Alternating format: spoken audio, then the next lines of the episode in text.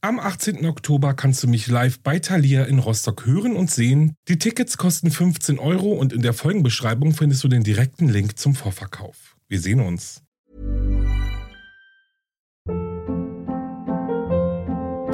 Hold up. What was that? Boring. No flavor. That was as bad as those leftovers you ate all week. Kiki Palmer here, and it's time to say hello to something fresh and guilt-free. Hello Fresh. Jazz up dinner with pecan-crusted chicken or garlic butter shrimp scampi. Now that's music to my mouth. Hello Fresh. Let's get this dinner party started. Discover all the delicious possibilities at hellofresh.com.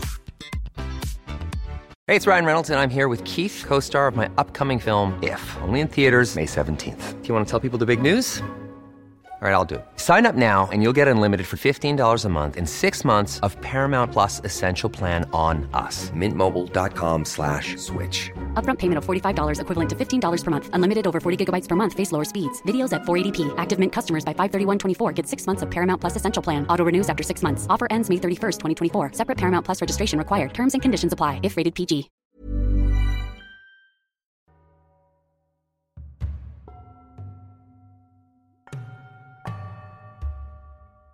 Hallo und herzlich willkommen zurück bei Wahre Verbrechen. Ihr seid hier bei dem True Crime Podcast, in dem es nur einen Host gibt und kein hitziges Gespräch über den Fall oder das Privatleben. Ich bin Alex und ich freue mich riesig, dass ihr heute dabei seid. Ein Kuss geht auch raus an euch alle, weil ihr mich und diesen Podcast so unheimlich toll unterstützt und mir so super viele liebe Nachrichten schreibt. Ich bin jetzt, glaube ich, drei Wochen im Verzug und es tut mir unheimlich leid, wenn ihr bis heute keine Antwort von mir bekommen habt. Und dafür gibt es nochmal einen extra Kuss. Also, muah. Heute bin ich zurück mit einem wahren Verbrechen, in dem es keine Geister oder Dämonen gibt.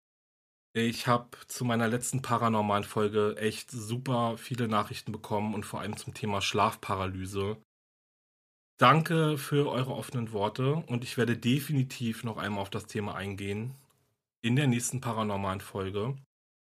Da möchte ich schon den richtigen Rahmen für haben und jetzt nicht einfach nur zwei Sätze dazu sagen. Ich glaube, das Thema ist sehr wichtig und es betrifft doch einige, zumindest einige Hörerinnen und Hörer. Und ja, das möchte ich dann schon nochmal richtig angehen. Heute aber geht es um ein junges Paar, das die perfekte Ehe führt. Um eine Frau und einen Mann, die unsterblich ineinander verliebt sind. Sie sind beliebt in ihrer Nachbarschaft, haben ein wunderschönes Haus und erwarten ihr erstes Kind. Kurz vor den Weihnachtsfeiertagen im Jahr 2002 soll sich jedoch alles ändern. Lacey verschwindet spurlos und Scott bleibt verzweifelt zurück. Ich würde sagen, zündet euch jetzt eine Kerze an oder macht euch bereit für die nächste Hunderunde, denn es geht los. Lacey Denise Rocker wird am 4. Mai 1975 als erste Tochter der beiden Milchbauern Sharon und Dennis Rocker geboren. Ihr Bruder Brent ist vier Jahre älter und gemeinsam lebt die kleine Familie auf einer Milchfarm in Escalon in Kalifornien. Lacey liebt es, auf der Farm zu leben. Schon früh beginnen sie und ihr Bruder Brent ihren Eltern bei der Arbeit der Pflege der Tiere und der Gartenarbeit zu unterstützen.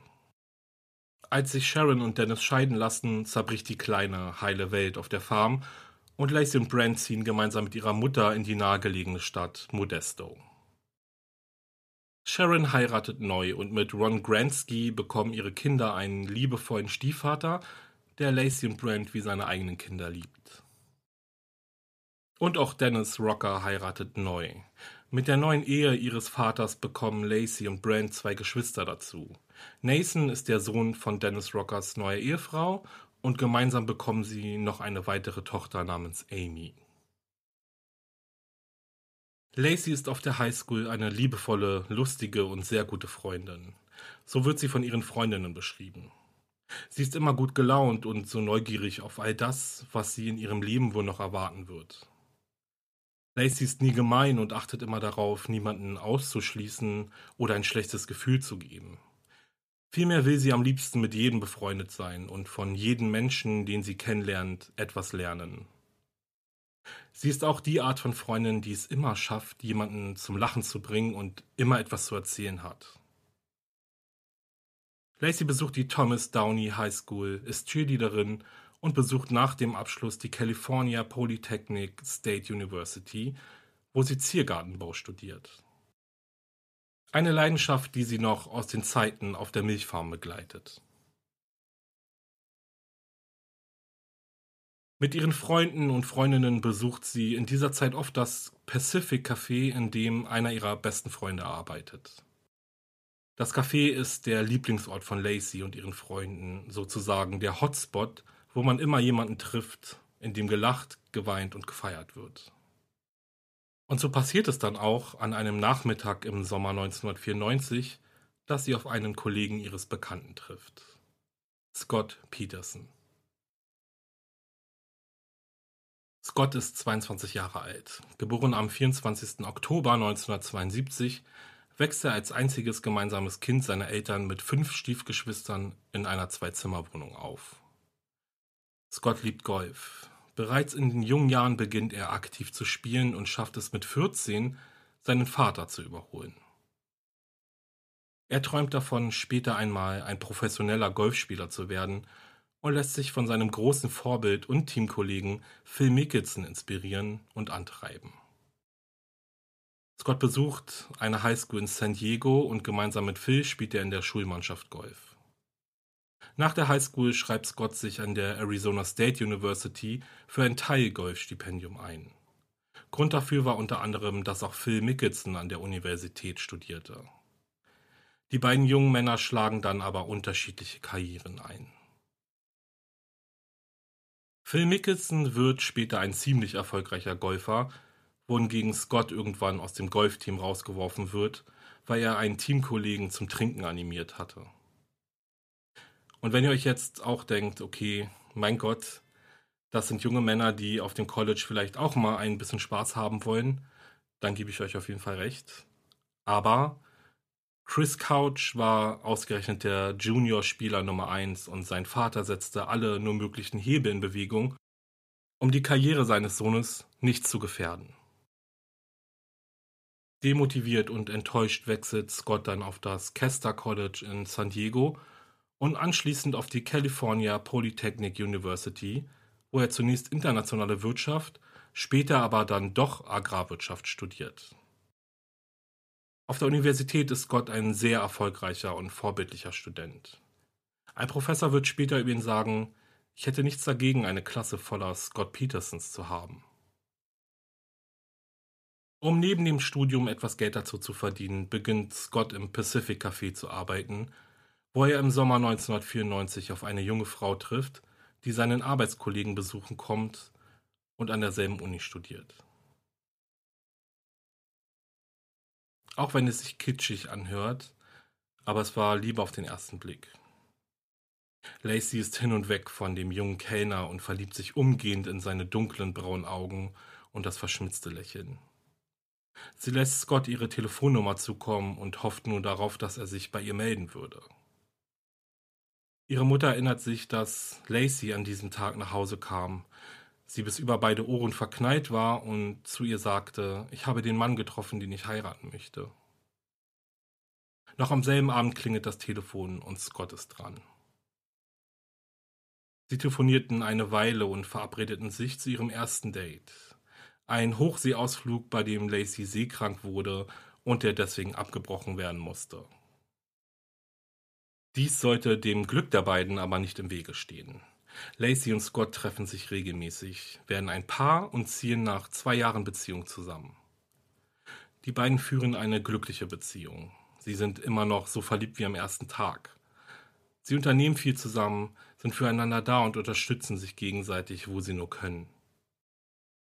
Nachdem Lacey dann ihren Abschluss gemacht hat, heiraten sie 1997 und sind sich sicher, sie würden für den Rest ihres Lebens zusammen sein und eine wundervolle Zukunft zusammen haben. Scott beendete sein Studium ein Jahr später, im Jahr 1998. Er will kein professioneller Golfspieler mehr werden, sondern konzentriert sich auf eine Geschäftskarriere und eröffnet eine Sportbar mit dem Namen The Shack. Natürlich gab es das ein oder andere Hindernis zu überwinden, wie zum Beispiel, dass Scott keinen Techniker gefunden hat, der die Lüftungsanlage in der Sportbar installierte. Also meldete er sich selbst bei einem Kurs an und installierte die Anlage anschließend einfach selbst. Denn so war Scott eben. Er war ein Macher. Wenn er etwas wollte, dann war er sich nicht zu schade dafür zu arbeiten, bis er es hatte. The Shack lief schleppend an, doch irgendwann machte die Bar ziemlich guten Umsatz. Trotzdem.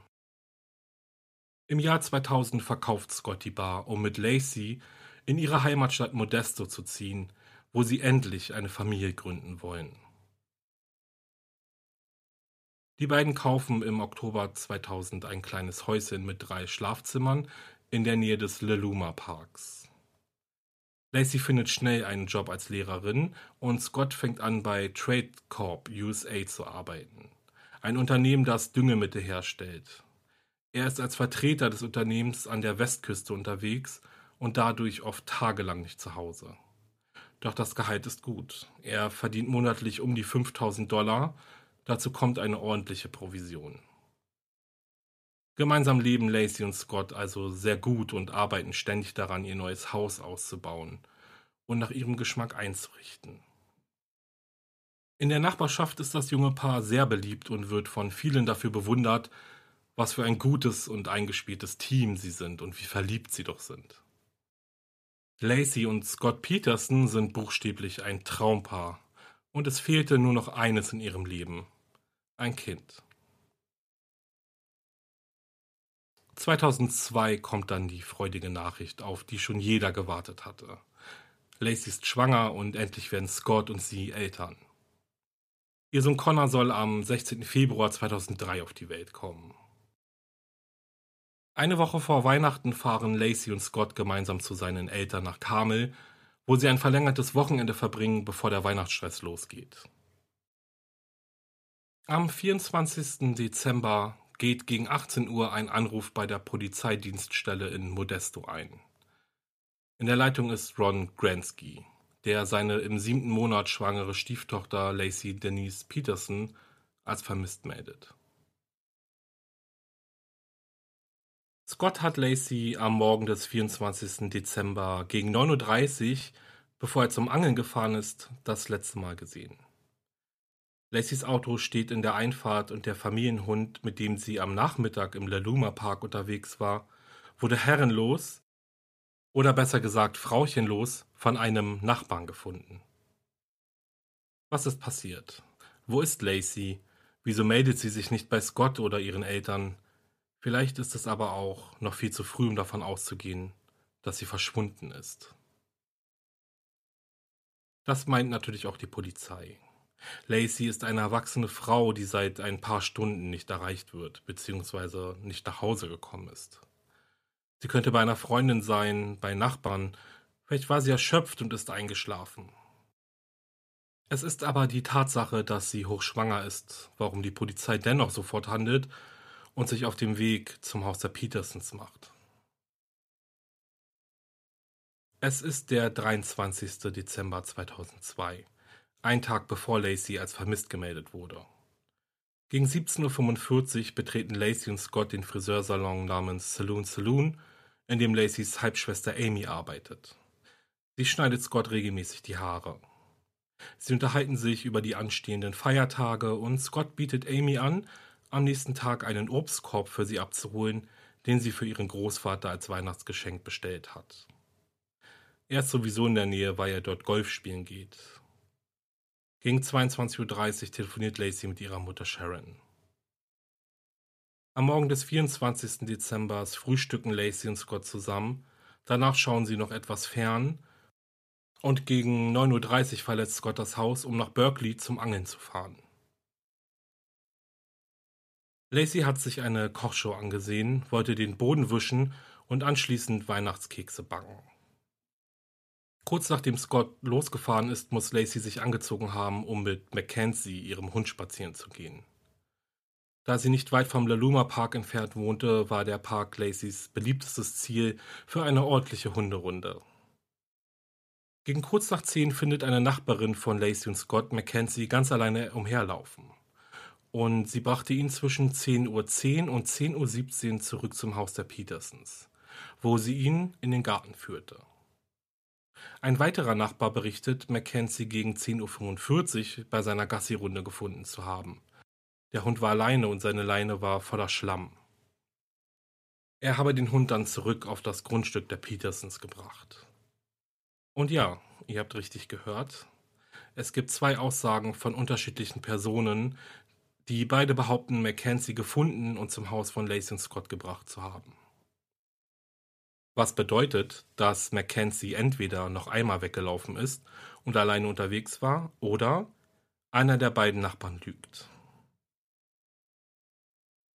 Zumindest aber passen die Zeitangaben.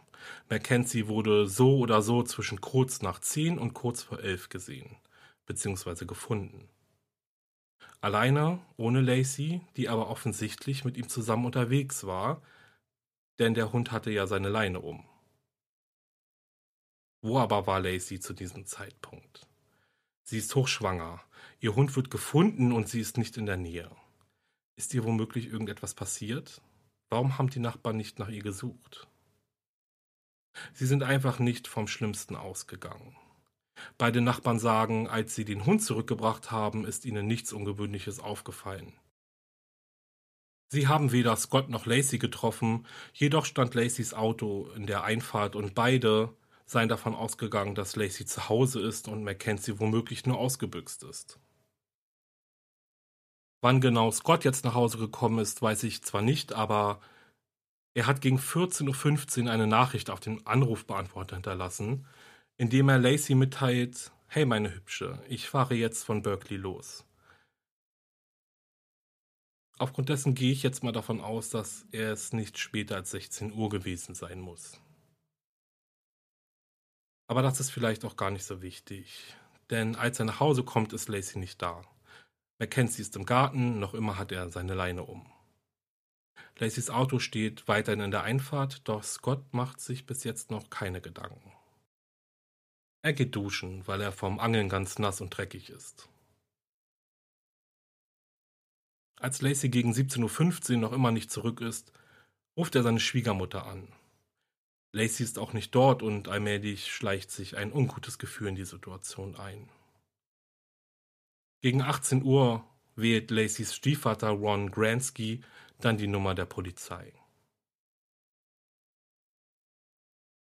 Nachdem die Ermittler John Bühler und Alan Broczynski am Haus der Petersons angekommen sind, beginnen sie mit der Befragung von Scott. Er war es, der seine Frau das letzte Mal am Morgen gesehen hat. Scott erzählt, was er weiß. Die Ermittler sehen sich auch ein wenig im Haus um. Vielleicht gibt es einen Hinweis darauf, ob Lacey freiwillig untergetaucht ist. Sie finden Lacys Schlüssel, ihre Brieftasche und ihre Handtasche in einem Schrank. Sie hatte also nichts bei sich. Der Esstisch war schon für das Weihnachtsessen gedeckt, welches am folgenden Abend stattfinden sollte. Und auf dem Küchentresen liegt eine aufgeschlagene Telefonbuchseite. Es ist eine Anzeige von einem Anwalt. Scott ist sehr ruhig. Schon fast auffällig, wie John Buller findet. Scott sagte, er sei Golfspielen gewesen. Dann korrigierte er sich und sagte, er war im Berkeley angeln. Um 14.15 Uhr hat er Lacey eine Nachricht auf dem AB hinterlassen und er braucht etwa 90 Minuten bis zurück nach Hause. Ich habe Scott schon verdächtigt, als ich ihn das erste Mal traf. Das bedeutet aber nicht, dass er es getan hat.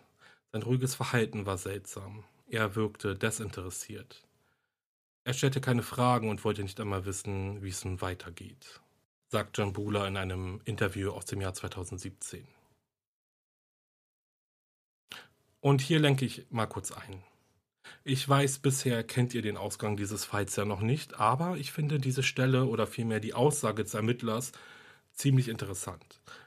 Denn das lese und höre ich oft, wenn ich einen Fall recherchiere oder mich über True Crime-Fälle unterhalte. Gibt es eine typische Verhaltensweise eines Opfers bzw. eines Täters? Also muss ein Opfer, wie zum Beispiel Scott es ist, dessen Frau verschwunden ist, sich so und so verhalten, um als Opfer wahrgenommen zu werden? Muss er weinen oder verletzt sein? Macht es ihm automatisch zum Verdächtigen, wenn er ruhig ist und kaum Fragen stellt? Und das ist eine Frage, wo ich gerne mal wissen wollen würde, was ihr denkt. Denn ich denke, dass jeder oder jede Betroffene auf eine eigene Art und Weise mit Geschehnissen umgeht. Ich glaube, es ist schwierig, eine Vorgehensweise festzulegen, wie man trauern soll oder wie man geschockt von dem Geschehenen sein soll. Aber ich verstehe trotzdem auch den Zweifel, der aufkommt, wenn eine Person sich entgegen dem verhält, wie man es erwartet. Denn irgendwie denkt man sich ja doch, jeder muss sich so und so verhalten, wenn dies oder jenes passiert ist. Also, wisst ihr, wie ich das meine? Und ich finde auch, dass Gott sich seltsam verhält. Ich denke auch, ich würde wissen wollen, wie die Ermittlungen nun weitergehen, wann ich Antworten bekomme und wie ich die Ermittler erreichen kann und, und, und. Aber was ist, wenn man, beziehungsweise ich, in so einer Situation komme? Woran denke ich dann, beziehungsweise woran kann ich dann denken und wie kann ich mit der Situation umgehen? Ja, schreibt mir gern eure Meinung dazu. Und jetzt geht's aber weiter. Die Ermittler Bula und Broschinski halten Scott aufgrund seines Verhaltens und seiner widersprüchlichen Aussage darüber, wo er am Tag des Verschwindens seiner Frau war, für verdächtig. Diese Tatsache behalten sie aber erst einmal für sich. Denn das Verschwinden der hochschwangeren Lacey Peterson wurde schnell zu einem Medienspektakel. Die Schlagzeilen dominierten wochenlang die Titelseiten der Tageszeitungen im ganzen Land. Es dauerte nicht lange, bis sich Scharen von Reportern und Kamerateams um das Haus von Scott und Lacey sammelten und Interviews verlangten. Scott Peterson, insgeheim von der Polizei verdächtigt, wurde öffentlich zum Sinnbild eines liebenden, verängstigten Ehemannes, der um das Leben seiner Frau und seines ungeborenen Kindes bangt. Und daran hat auch Lacys Familie keine Zweifel. In den Stunden und Tagen nach Lacys Verschwinden waren riesige Gruppen von Menschen unterwegs, um der Polizei und Scott bei der Suche nach Lacey zu unterstützen. Half er nicht bei der Suche, war Scott bei der Polizei. Er wurde immer und immer wieder verhört. Er stimmte sogar einem Lügendetektortest zu. Doch trotz all dieser Befragungen und seiner bereitwilligen Kooperation schien er immer verdächtiger. Er machte sich keine Sorgen um den Verbleib seiner Frau Lacey oder über ihr Wohlbefinden und das seines Sohnes. Ihn beschäftigte mehr die Beule in seiner Autotür und sein öffentliches Auftreten. Und apropos öffentliches Auftreten, das würde ihm noch zum Verhängnis werden. Sobald die Medien mitbekommen haben, dass Gott aus Sicht der Polizei zu den Verdächtigen in diesem Fall gehörte, wendete sich das Blatt. Nun war die Presse nur noch daran interessiert, ob er es tatsächlich war, der seine schwangere Frau hat verschwinden lassen und was der Grund dafür war. Es schien schon bald keine Zweifel mehr zu geben. Mittlerweile war jeder fest davon überzeugt, mit Scott stimmt irgendetwas nicht. Er ist komisch, er wirkt überhaupt nicht traurig und er verhält sich ganz anders, als man von ihm erwartet. Und als die Presse dann auch noch von Amber Frey erfährt, wurde der charmante, trauernde Ehemann zum eiskalten Mörder. Und mal im Ernst, das verkauft sich doch auch viel besser. Doch wer ist Amber Frey? Das erzähle ich euch jetzt. Scott Peterson und Sean Sibley lernen sich im Oktober 2002 auf einer Geschäftsreise kennen. Die beiden verstehen sich, verbringen den Abend zusammen an der Bar. Scott ist ledig und verzweifelt auf der Suche nach einer intelligenten Partnerin, mit der er eine Zukunft planen kann. Sean kann ihm helfen. Sie kennt die perfekte Frau für ihn. Am 20. November treffen sich Scott und Amber zum ersten Mal. Sie starteten den Abend in einer Bar, gingen anschließend japanisch essen und später in eine Karaoke-Bar. Emma findet es so einfach, mit Scott zusammen zu sein.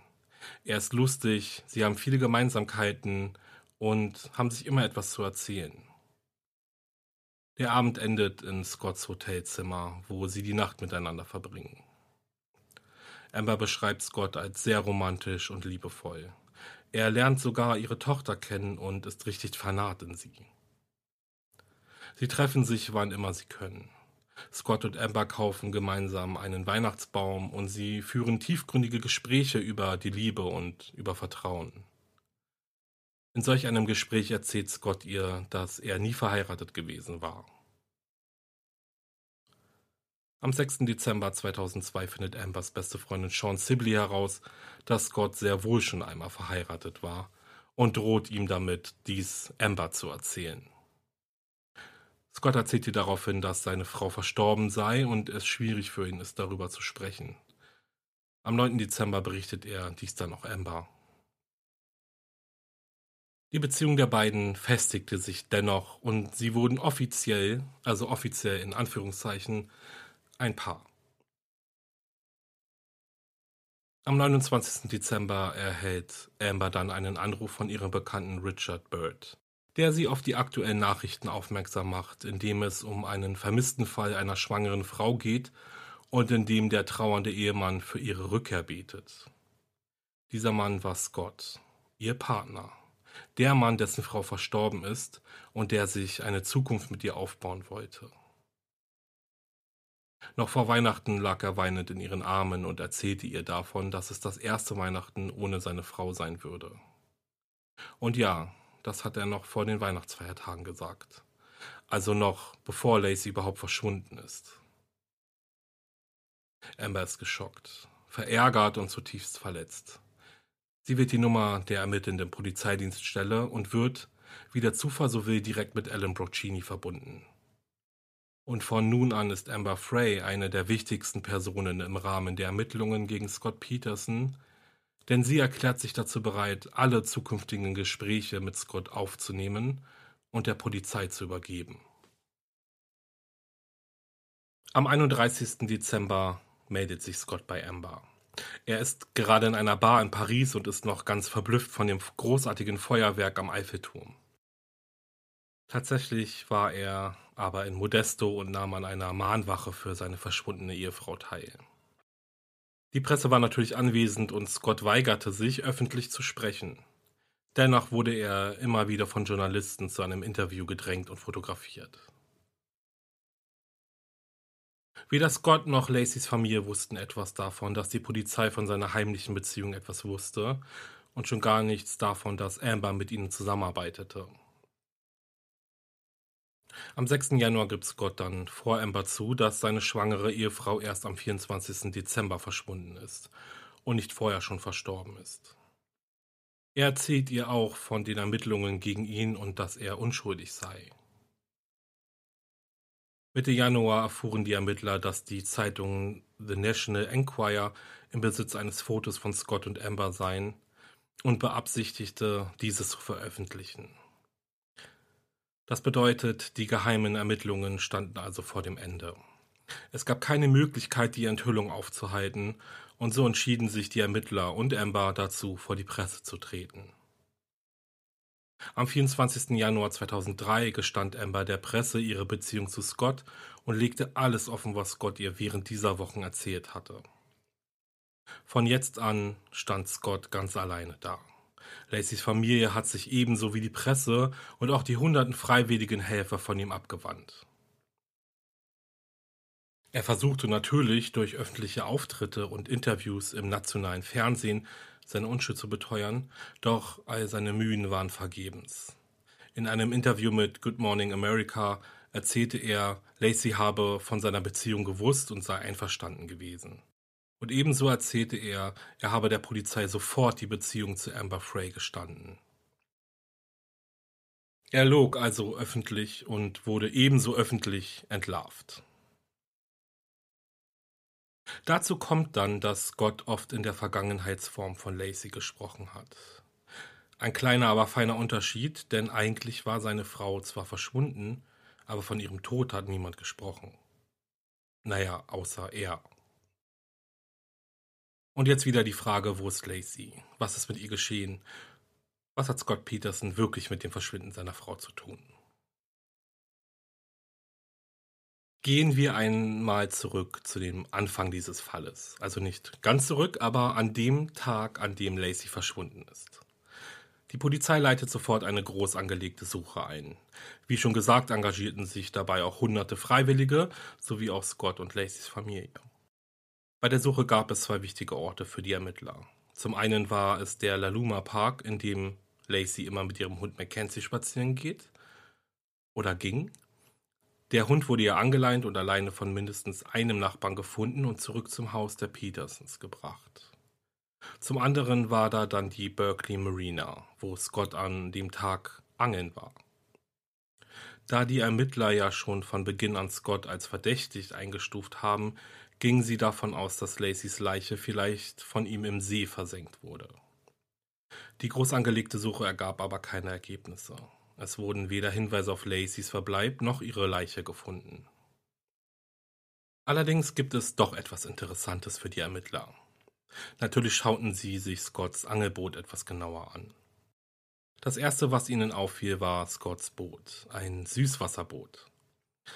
Ich kenne mich jetzt persönlich nicht wirklich mit Booten aus. Die Ermittler wurden aber stutzig, denn sie fragten sich, wieso Scott mit diesem Boot in einem Salzwassersee angelte. Dann stießen sie noch auf etwas weiteres Seltsames oder vielleicht eher Verdächtiges. Die Ermittler finden einen Eimer, der Zementreste aufweist. Offensichtlich war es so, dass Scott sich damit einen Anker gebastelt hat. Dies ist wohl gar nicht so unüblich, weil diese Variante natürlich preisgünstig ist und, um ehrlich zu sein, ihren Zweck ja auch erfüllt. Was die Ermittler jetzt aber stutzig gemacht hat, ist, dass sie drei Eimer bzw. Schablonen gefunden haben. Drei. Aber es gibt nur einen Anker. Wo waren also die anderen beiden Abdrücke? Hat Scott sie womöglich dafür benutzt, um die Leiche seiner Frau zu beschweren, bevor er sie in den See versenkt? Gucken wir mal, was dann noch passiert ist. Am 5. Januar 2003 gab es dann eine erneute Durchsuchung der Berkeley Marina. Taucher suchten den See nach Lacey ab. Doch wieder finden sie nichts. Etwa vier Monate später, am 13. April genauer genommen, kommt es dann zu einem grausamen Fund. Spaziergänger finden einen von Wasser zersetzten Körper eines Säuglings, der in die Küste der San Francisco Bay nördlich von Berkeley an Land gespült worden war. Die Nabelschnur war noch befestigt und sie schien gerissen zu sein. Einen Tag später findet dann ein Spaziergänger den Torso einer Frau, die eine beige Hose und einen Schwangerschafts-BH trug. Der Körper wurde etwa eine Meile entfernt von dem Säuglingskörper an Land gespült. Die Frau war enthauptet und alle ihre Gliedmaßen waren abgetrennt worden und beide Körper waren so zersetzt, dass sie fast nicht als menschliche Körper wiederzuerkennen waren. Am 18. April 2003 gab es dann die schreckliche Gewissheit. Der DNA-Test bestätigte, dass es sich um die Leichen von Lacey Peterson und ihrem ungeborenen Sohn Connor handelt.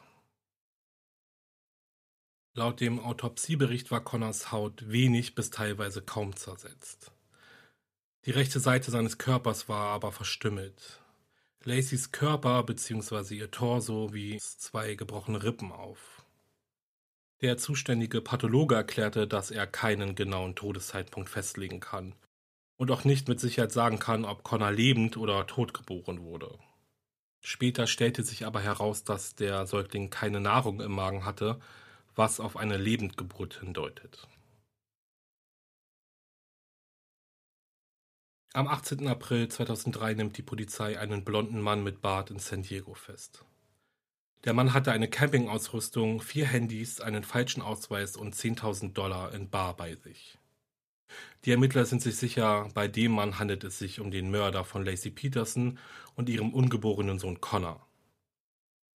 Und um den festgenommenen Mann handelt es sich um Scott Peterson. Am 21. April 2003 erhebt der oberste Gerichtshof Anklage wegen des vorsätzlichen Mordes an seiner Ehefrau Lacey und seines ungeborenen Sohnes und setzt eine Kaution in Höhe von 1 Million US-Dollar fest. Scott bekennt sich für nicht schuldig. Bis zum Prozessbeginn bleibt Scott in Untersuchungshaft sitzen und engagiert drei Anwälte mit seiner Verteidigung. Zum einen war da Kirk McAllister, sein Kollege Ken Faulkner und Mark Garagos, ein hochkarätiger und sehr erfahrener Verteidiger, den Scott später privat anstellte. Am 20. Januar 2004 wurde der Prozessort von Modesto nach Redwood City gewechselt. Dies musste sein, weil Scott immer wieder Opfer von schwersten Anfeindungen wurde. Am 1. Juni 2004 beginnt dann der Mordprozess gegen Scott Peterson, in dem ihm im Falle einer Verurteilung die Todesstrafe droht und den gucken wir uns jetzt einmal genauer an. Bereits am 4. März 2003 hat die Auswahl der Jury begonnen. Während des Auswahlverfahrens mussten die insgesamt 195 potenziellen Juroren übrigens einen 22-seitigen Fragebogen ausfüllen, in denen sie zum Beispiel fragen wie, welche Aufkleber haben sie an ihrem Auto und ob sie eine bestimmte Fernsehsendung gesehen haben und welche Meinung sie zum Angeklagten haben. Ich denke, dass die Fragen ganz normal sind, denn eine Jury muss zwingend neutral sein und dem Angeklagten die Chance geben, seine Unschuld beweisen zu können. Speziell in diesem Fall ist es ja so, dass die Aufmerksamkeit der Öffentlichkeit enorm groß ist und wie ich ja schon erwähnt habe, die Presse Scott seit Monaten als den Täter ausgemacht hat und auch die Öffentlichkeit diese Meinung vertritt. Die letztendliche Jury besteht zu Prozessbeginn aus zwölf Menschen, die am 27. Mai von Anwälten und Staatsanwaltschaft ausgesucht wurden und über Scott Petersons Zukunft urteilen sollen. Der leitende Staatsanwalt des Prozesses ist Rick Destaso, der Scott in seiner Öffnungsrede als Lügner und Betrüger darstellt, der seine schwangere Frau loswerden wollte, um mit seiner Geliebten zusammen sein zu können. Garagos verteidigt Scott, indem er zugibt, dass Scott ein Ehebrecher ist, aber niemals in der Lage wäre, eine schwangere Frau zu ermorden. Außerdem sagt er, Connor wäre einen bis sechs Monate nach Lacys Verschwinden lebend geboren worden. Dies würde darauf hindeuten, dass Lacey noch lange nach ihrem Verschwinden gelebt hatte. Dazu kommen wir dann aber nochmal. Am 7. Juni tritt Sharon Rocker, Lacys Mutter, in den Zeugenstand und berichtet, dass ihr Schwiegersohn sie gemieden hat und auffällig wenig Interesse an dem Verbleib von Lacey bekundet hatte. Also ganz anders als anfangs angenommen, denn Lacys Familie hatte Scott lange vor der bösen Presse verteidigt. Auch Scotts ehemalige Geliebte Amber Frey sagt vor der Jury aus, Sie erzählt ihre und Scotts Liebesgeschichte und erzählt auch, dass er vor den Weihnachtsfeiertagen davon sprach, dass dies die ersten Feiertage ohne seine Frau seien. Zudem werden einige der Aufnahmen abgespielt, die Amber in Zusammenarbeit mit der Polizei heimlich aufgenommen hatte. Insgesamt sind fünf Stunden zusammengekommen. Diese Aufnahmen belasten Scott natürlich schwer, weil hier festgehalten wird, wie tief er sein Lügenkonstrukt aufgebaut hat. Später treten dann noch Dr. Devore, ein erfahrener Experte für fetale Medizin, der bestätigt, dass Connor im Mutterleib gestorben ist, was die Theorie der Verteidigung also aushebelte. Und Craig Gorgon von der Modeste Police in den Zeugenstand. Gorgon trägt dem Richter und der Jury 41 Gründe vor, warum die Polizei glaubte, Lacys Leiche im See zu finden und warum Scott Peterson zum Hauptverdächtigen ernannt wurde und letztendlich auch festgenommen wurde. Am 5. Oktober 2004 sind 19 Wochen vergangen, in denen um die 170 Zeugen angehört wurden. Und es an der Zeit wurde, die Jury entscheiden zu lassen, ob Scott Peterson nun unschuldig oder schuldig war. Aber bevor ich nun zum Urteil komme, habe ich noch ein, zwei weitere Fakten für euch. Wie sieht es eigentlich mit den Beweisen aus? Tatsächlich gibt es so gut wie gar keine. Der Prozess gegen Scott läuft hauptsächlich aufgrund von Indizien, also aufgrund von Anzeichen oder Vermutungen, die auf die Tat hindeuten oder hinleiten. Einen einzigen Beweis gab es aber, und zwar ein Haar, welches zu Lacey gehörte und welches an einer Zange klebte, welche wiederum auf Scotts Boot gefunden wurde. Hm. Doch neben dem wiegten die Indizien sehr schwer. Warum hatte Scott so viel Bargeld bei sich? Warum hat er sich die Haare gefärbt? Vier Handys, einen falschen Ausweis, der seinem Bruder gehörte. Sein Auto lief auf den Namen seiner Mutter. Das Haus in Modesto stand zum Verkauf. All dies hat den Verdacht aufkommen lassen, Scott hätte den Plan gehabt, nach Mexiko zu fliehen.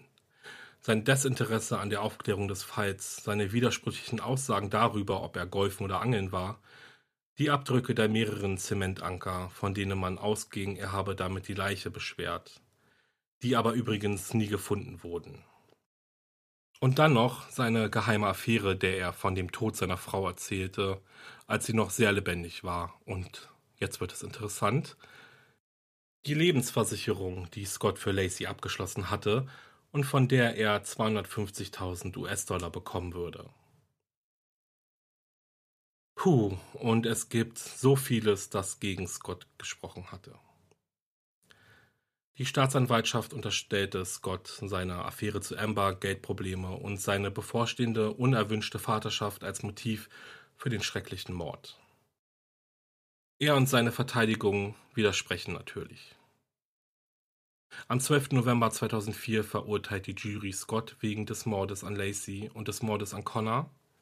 Am 13. Dezember fordert die Jury die Todesstrafe, welche Richter De Luca in seinem Urteil am 16. März 2005 auch verhängt. Tod durch Injektion. Außerdem muss Scott 10.000 US-Dollar für Lacys und Connors Beerdigung zahlen und bezeichnet den Mord als grausam, lieblos, herzlos und gefühllos. Später erklärt die Jury ihre Entscheidung. Sie hatten das Gefühl, dass Scotts Verhalten, sein Mangel an Emotionen und die Telefonaufzeichnungen mit Amber darauf hindeuteten, dass er es getan hat. Am 21. Oktober 2005 wurde richterlich beschlossen, dass der Erlös aus der Lebensversicherung an Lacys Mutter gehen würde. Scott wurde am 17. März 2005 in das San Quentin State Prison überführt. Sein Urteil wurde im Oktober angefochten. Und jetzt wird es noch einmal sehr faktisch, also hört noch mal zu. Im September 2006 erhielt die kalifornische Generalstaatsanwaltschaft einen Brief von einem ehemaligen Abgeordneten, in dem steht, dass Lacey von einem satanischen Kult ermordet worden wäre. Ich glaube, dieser Brief wurde aber weitestgehend ignoriert, also zumindest kam es durch ihn nicht zu einem neuen Verfahren. Am 6. Juli 2012 reichte Scotts Anwalt ein 423-seitiges Berufungsschreiben ein, in dem er erklärt, es hätte während des Prozesses schwere Fehler in der Beweisentscheidung gegeben. Im Januar 2015 kam die Ablehnung durch die Generalstaatsanwaltschaft und im Juli 2015 die Gegenantwort von Scotts Anwalt in der er jetzt behauptet, der Spürhund, der Lacys Fährte in der Berkeley Marina ausmachte, zwei Drittel seines Tests nicht bestanden hätte. Der Anwalt sagt also, der Hund hätte nicht die ausreichende Befugnis, um als Spürhund zu dienen, oder wie man den Einsatz jetzt bezeichnen würde. Aber ihr wisst ja, was ich meine. Im November folgt dann die Einreichung einer Petition, in der behauptet wird, dass ein Jurymitglied gelogen habe und es Hinweise darauf gibt, dass Nachbarn Lacey lebend gesehen haben, nachdem Scott zum Angeln gefahren ist. Im August 2017 antwortet die Generalstaatsanwaltschaft mit einem 150-seitigen Schreiben und bestreitet die angeblichen Beweise. Sie wirft der Verteidigung auch vor, die unzähligen gesicherten und überwältigenden Indizien zu ignorieren. Die angeblichen Sichtungen von Lacey sind nicht gesichert. Es gibt 24 Meldungen in 26 Staaten der USA und von Übersee. Keine ist bestätigt. Im August 2018 folgt dann die Antwort der Verteidigung, welche letztendlich dazu führte, dass am 2. Juni 2020 die Argumente zu Scott Petersons Berufung vor dem obersten Gerichtshof von Kalifornien angehört wurden. Im Grunde bestehen die Argumente daraus, dass die Jury voreingenommen und parteiisch war und der Richter unzulässig darauf bestanden hatte, dass Geschworene bei den Untersuchungen von Scotts Boot dabei waren. Und jetzt wird es super aktuell. Denn am 24. August 2020 bestätigte der oberste Gerichtshof von Kalifornien in einer 7 zu 0 Entscheidung, dass Scotts Verurteilung richtig und gerecht ist. Seine Todesstrafe wurde jedoch aufgehoben. Der Grund dafür war, dass der damalige Richter Geschworene aus ihrem Dienst entlassen hatte oder nicht zugelassen hatte, wenn sie Gegner der Todesstrafe waren. Gemäß des Urteils des Obersten Gerichtshofes von 1968 dürfen Geschworene aber nicht nur für die Ablehnung der Todesstrafe entschuldigt bzw. abgelehnt werden, sondern nur für Ansichten, die es ihnen unmöglich machen, die Strafe in Übereinstimmung mit ihrem Eid zu verhängen. Dies ist die Bedeutung der Garantie einer unparteiischen Jury, erklärte Richterin Leonda Kruger. Planning for your next trip? Elevate your travel style with Quince. Quince has all the jet setting essentials you'll want for your next getaway, like European linen, premium luggage options, buttery soft Italian leather bags, and so much more. And is all priced at 50 to 80% less than similar brands. Plus, Quince only works with factories that use safe and ethical manufacturing practices. Pack your bags with high-quality essentials you'll be wearing for vacations to come with Quince. Go to quince.com/pack for free shipping and 365-day returns. Und das war es mit diesem Fall. Und Mann, Mann, Mann, da ist wirklich eine Menge passiert, wie ich finde. Ich weiß auch gerade gar nicht so richtig, wo ich beginnen soll. Und vielleicht springe ich gleich mal zu den Beweisen oder besser gesagt zu den Indizien, denn ich denke, das ist immer ziemlich interessant. Wie ich ja schon im Fall erwähnt habe, stützt sich der komplette Prozess sowie Scotts Verurteilung auf Indizien, die, wie ich persönlich auch finde, sehr belastend sind und tatsächlich realistisch auf ihn als Täter schließen lassen. Ich kann zum Beispiel vollkommen den Vorwurf verstehen, den die Polizei Scott gemacht hat, dass er nach Mexiko fliehen wollte. Weil wieso hat er so viel Bargeld dabei, vier Handys, den falschen Ausweis und ein verändertes Aussehen? Aber andererseits seien wir mal ehrlich. Scott hat gesagt, er wollte den Medienrummel um ihn entkommen. Das erklärt zumindest die gefärbten Haare.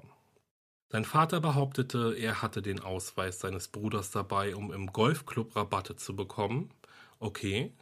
Das Bargeld, nun ja, man weiß nie.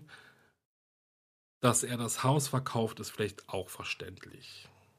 Also ihr merkt, worauf ich hinaus will, genauso wie ich euch ja schon beginnend in dem Fall gefragt habe, ist es hier genauso. Wie muss man sich denn verhalten, wenn der Partner oder die Partnerin verschwindet und ermordet wird oder wurde? Ich bin ehrlich, ich würde mir auch denken, beziehungsweise habe ich mir auch gedacht, okay, aber wenn ich in seiner Situation wäre, dann würde ich doch überhaupt nicht mehr klar denken können. Ich würde alles tun, um herauszufinden, was passiert ist und warum es passiert ist. Trotzdem heißt es ja, wie schon gesagt, nicht, dass dies der einzige richtige Weg ist. Ich finde, in diesem Fall merkt man mal wieder sehr, wie viel Macht die Presse hat. Ihr müsst euch wirklich vorstellen, dass der Fall über Wochen und Monate hinweg die Schlagzeilen dominiert hat und gefühlt jede oder jeder eine Meinung hatte. Und jeder und jeder wollte wissen, wieso, weshalb, warum. Es gibt unzählige Theorien, die Scotts Motive diskutieren. Ist es also möglich, dass die Medien den Ausgang von Scotts Prozess gelenkt haben? War es überhaupt für die Jury möglich, neutral zu sein? Das ist ja sowieso oft die große Frage, wenn es um Juryprozesse geht. Versteht mich jetzt nicht falsch, ich finde, wenn Scott der Täter ist, dann hat er seine gerechte Strafe bekommen. Und mit gerecht meine ich seine Haft und viel weniger sei die Aussicht auf seinen Tod.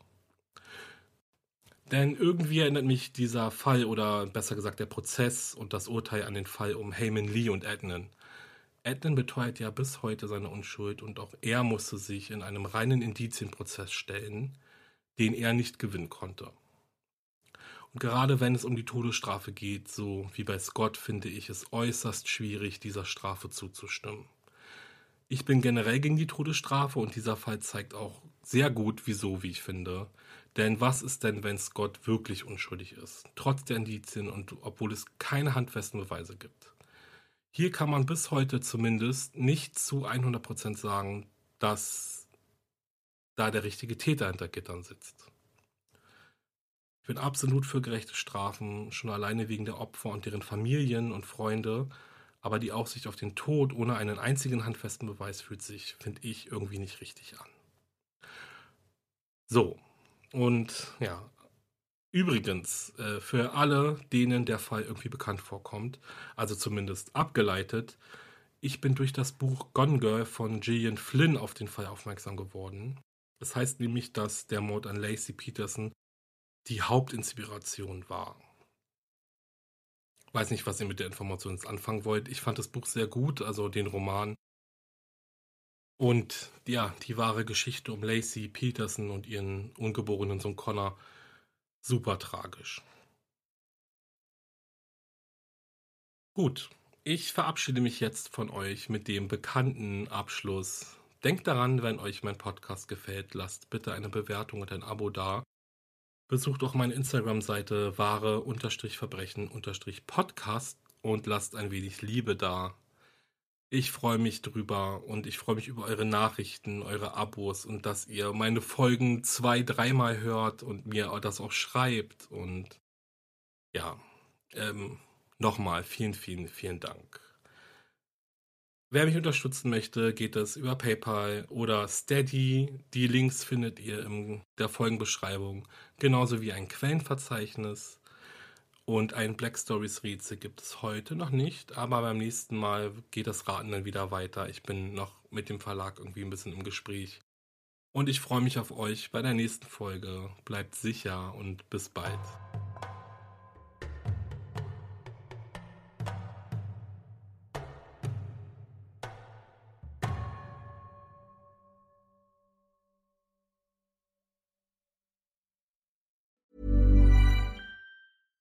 Ever catch yourself eating the same flavorless dinner three days in a row?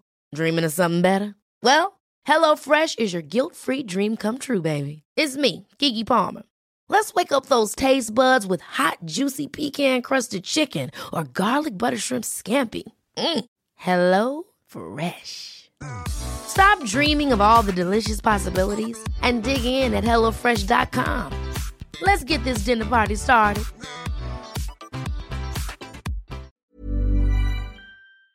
Höre jetzt die vierte und alle anderen Staffeln meines True Crime Podcasts Steigt nicht ein, exklusiv auf Podimo. Alle Infos findest du in der Folgenbeschreibung.